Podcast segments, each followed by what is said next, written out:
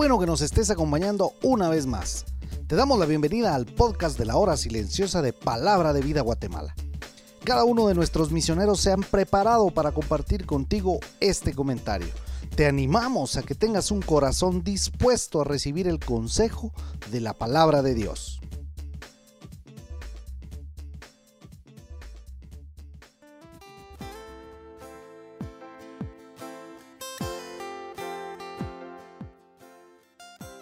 Hola, ¿cómo estás? Qué privilegio para mí es poder encontrarnos nuevamente en el devocional diario de la hora silenciosa. Te saluda Daniel de la Rosa de Palabra de Vida, Guatemala. En esta oportunidad estudiaremos el pasaje que se encuentra en el libro de los Salmos 107 del versículo 17 al versículo 32, donde podremos aprender cómo es que Dios nos libra de la aflicción. No importa que esta aflicción sea producto de tu propia insensatez, o sea, malas decisiones, o que sea producto de tu rebelión, que es negarte a obedecer la voluntad de Dios, o que sea producto directo de tus maldades. Algo en común es que el pecado está en el fondo de todo dolor, pero algunos dolores son el resultado inmediato de la maldad. El salmista describe a los que estaban muy enfermos y cerca de la muerte. El contexto era que al volver de la cautividad adquirieron enfermedades o en el viaje o por las duras condiciones de vida en el exilio. Algunos de ellos no tenían apetito y se consumían. Así también pasa en el plano espiritual.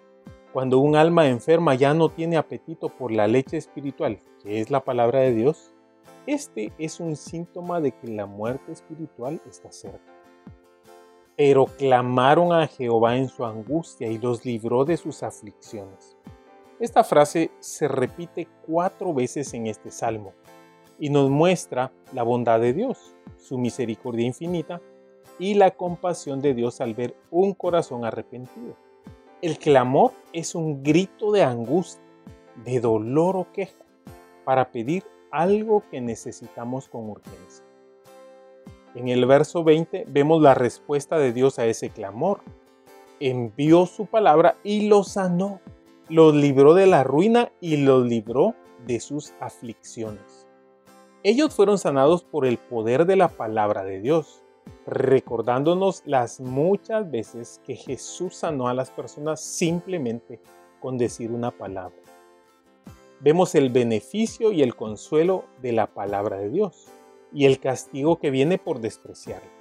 La misericordia de Dios a los que verdaderamente se vuelven a Él y la felicidad de aquellos a quienes Dios libra de esta miseria. Todo lo que Dios tiene que hacer para salvarnos es enviarnos su palabra. Lo ha hecho enviando a su Hijo, quien es el Verbo encarnado nos envía su palabra en forma de las sagradas escrituras. Nos envía la palabra en la predicación de sus siervos y nos envía su palabra con el poder del Espíritu Santo.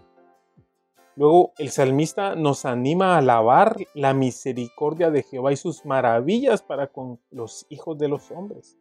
Dar gracias a Dios es la respuesta natural al ser objeto de su misericordia y perdón por la liberación de la aflicción.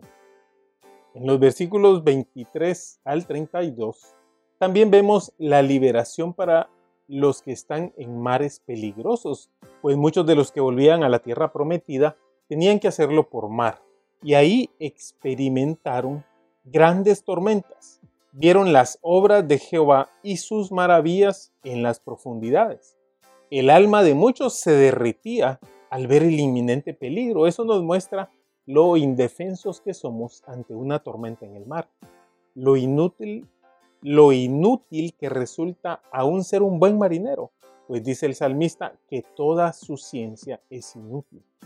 Y es que ante la fuerza de la naturaleza no existe fuerza o estrategia que nos resulte útil. Así es también cuando estamos en las tormentas de la vida. Podemos encontrarnos en situaciones en las cuales no vemos la salida, no hay esperanza, no podemos dejar de reflexionar que hay un barco en el que estamos todos embarcados. Hay tormentas que a menudo nos sobrepasan a todos y que hay un puerto seguro en el que todos deseamos refugiarnos y descansar. Entonces claman a Jehová en su angustia. Una vez más, el salmista describe cómo el pueblo clama a Jehová y los libra de sus aflicciones. Cambia la tempestad en sosiego, se apaciguan sus ondas. Dios hace lo que solo Dios puede hacer, calmar el mar tempestuoso con su mandato.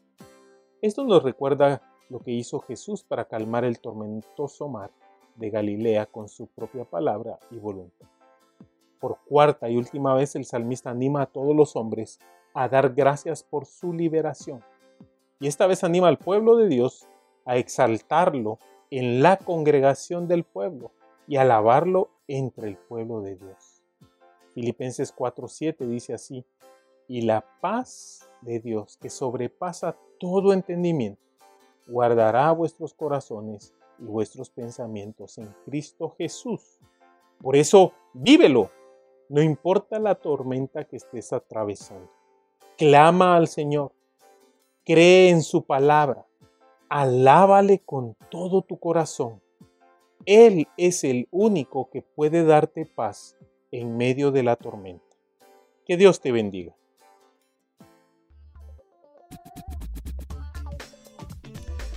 puedes ser parte del crecimiento espiritual de tus amigos compartiendo este podcast con ellos. Síguenos en nuestras redes sociales para recibir más recursos como este. Nos encontramos nuevamente el día de mañana.